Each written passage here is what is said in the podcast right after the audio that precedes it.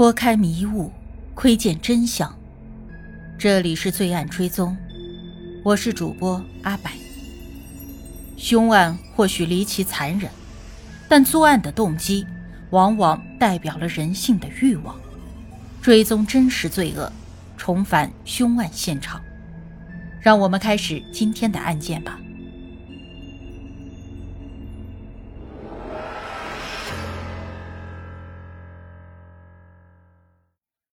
二零零三年十一月二日，在香港阳明山庄的豪宅里，年仅四十岁的投资银行家罗伯特·基塞尔喝下了一杯致命的奶昔，之后被妻子南希殴打致死。这起被称之为“奶昔谋杀案”的凶案，在香港曾经轰动一时，媒体们对此连篇累牍地进行了报道，可以说是香港历史上最引人注目的。涉及外籍人士的刑事案件，罗伯特和南希夫妇是香港的顶级侨民，丈夫是年轻多金的金融精英，妻子是活跃时髦的有钱太太，他们似乎拥有普通人梦寐以求的一切。那究竟是什么，让他们最终走向如此惨烈的结局呢？今天，阿柏来讲述一下这起奶昔谋杀案。我们先来说一下基塞尔一家的情况。罗伯特·基塞尔生于1963年，家中还有个哥哥安德鲁以及妹妹简，兄妹三人在新泽西州长大。罗伯特的母亲伊莱恩是个友好可亲的女人，父亲威廉则有着很强的求生欲，还有报复心，被形容为无论是对竞争对手还是对自己的家人。都经常批判欺压。威廉·基塞尔是个草根化学家，他以制作复印机墨粉来发迹，之后创立了一家名叫 Sanfax 的冶金矿物公司。陡然发财的基塞尔一家在新泽西州的桑德河畔买了一栋豪宅，这里是不折不扣的富人区，距离纽约市只有半小时的车程。他们的新家占地约七百平米，拥有泳池以及游艇，车库里停放着凯迪拉克和奔驰。不久之后，威廉又在福蒙特州著名的滑雪胜地斯特拉顿山上购置了一处度假别墅，而假日期间滑雪就成了他们新的家庭传统。三个孩子也很快成了滑雪的能手，罗伯特尤为出色。作为基塞尔家的二儿子。罗伯特称得上是样样出众，完美无缺。虽然比哥哥小四岁，但是他更加的高大英俊，体育上天赋异禀，功课门门都拿 A，并且还毫不费力。这位优秀的少年从小就野心勃勃。父亲威廉回忆，在上高中的时候，罗伯特就经常凝视着哈德逊河对岸的曼哈顿的天际线。仿佛把脸贴在了糖果店橱窗上的孩子，和努力创业致富的父亲不一样，罗伯特想更进一步。他梦想着操控别人的钱，因此他后来选择了一种比较老派的途径，进入金融行业，凭借资本的力量运筹帷幄。高中毕业之后，学业出众的罗伯特顺利的考取了纽约大学商学院，那是华尔街的黄金时代。充斥着文凭上墨迹未干就赚了数百万的年轻人，罗伯特一毕业就在莱登伯格证券公司找到了第一份工作。一九八七年，罗伯特在加勒比海的一个裸体海滩上认识了一个名叫南希·基生的女招待。据罗伯特的父亲说，在此之前，罗伯特只和三个女生约会过，恋爱的经验也并不多。南希比罗伯特小一岁。出生于一九六四年，出生在密歇根，在明尼苏达州长大。父亲开着一家面包房。南希曾梦想成为艺术家，在帕森斯设计学院学习设计，但是只读了两年就辍学了。南希漂亮性感，有些许的艺术气质，是那种在酒吧热舞直到天明的派对女王。她对物质极为看重。渴望着光鲜亮丽的享乐生活，或者说除了炫耀性消费和自我满足之外，他几乎没有其他的人生追求。总而言之，是一位完美的花瓶妻子。南希和母亲的关系很糟糕，心智也不成熟。在描写本案的非虚构作品《永不厌足》中，作者称他长期处于青春期的状态，也就是我们所说的中二病了。他极度的以自我为中心以及自私，属于那种看到自己的美甲裂开就会失声痛哭的人。有一些朋友形容他是会把条条框框，就是规则呀、法律啊、道德啊，通通都掰弯来适应自己的人。为了达到目的，能够编造出最惊天的谎言。南希和罗伯特一见钟情，两人很快就搬到了罗伯特位于第九大道上的豪华公寓里。他们同居了。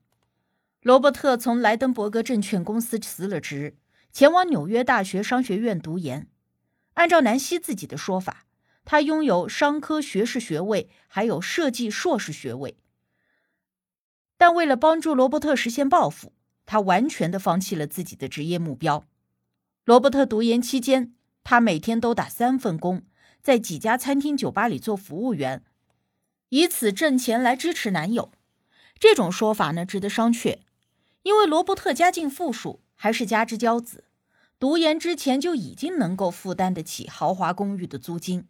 即便是辞了职，他也绝非囊空如洗，需要女朋友打工养活的那种人。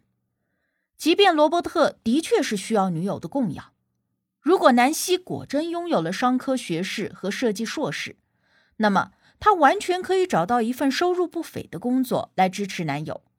要知道，那还是学士和硕士都相对稀有的一九八零年代末呢，完全无需辛辛苦苦的做服务员来赚取时薪。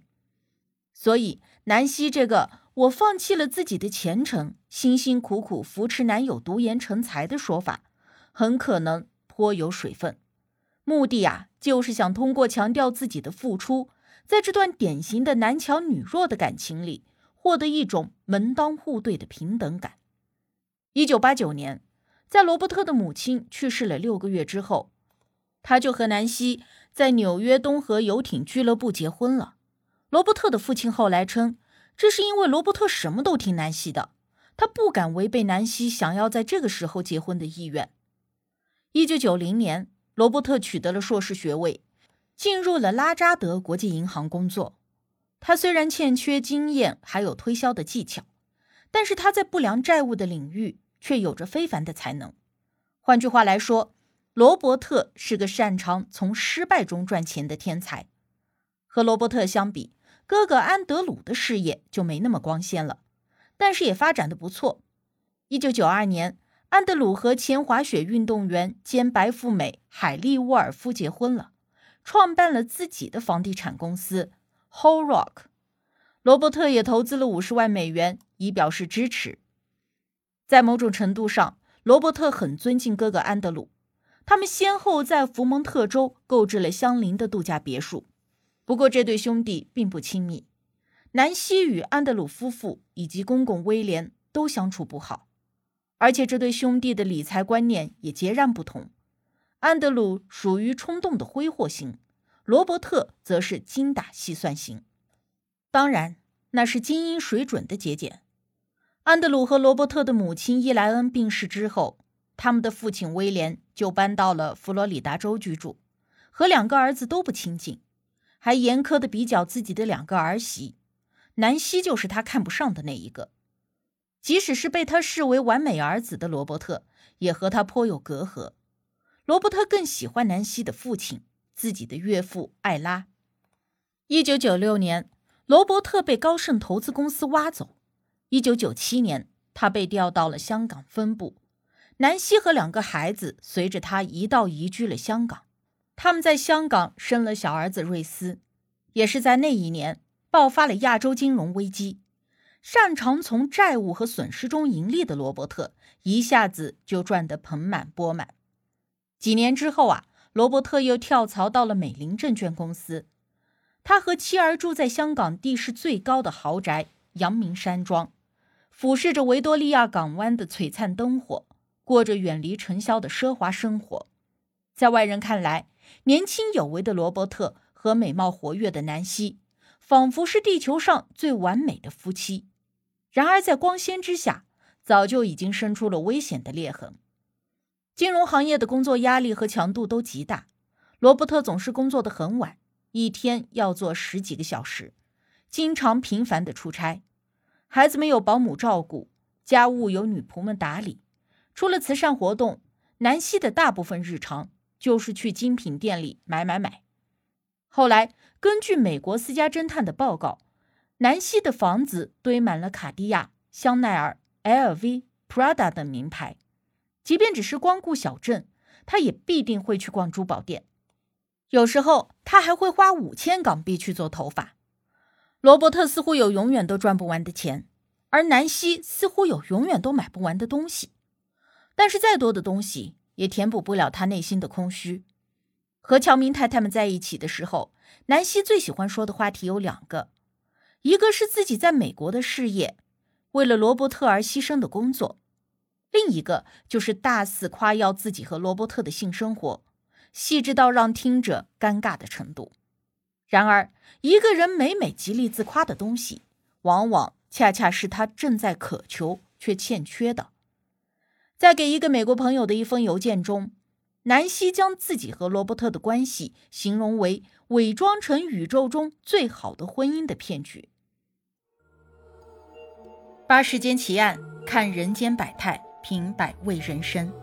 喜欢的朋友可以订阅专辑，关注我，定期更新真实案件。你都看过或者听过哪些离奇的案件？欢迎留言讨论。我是阿柏，我们下期见。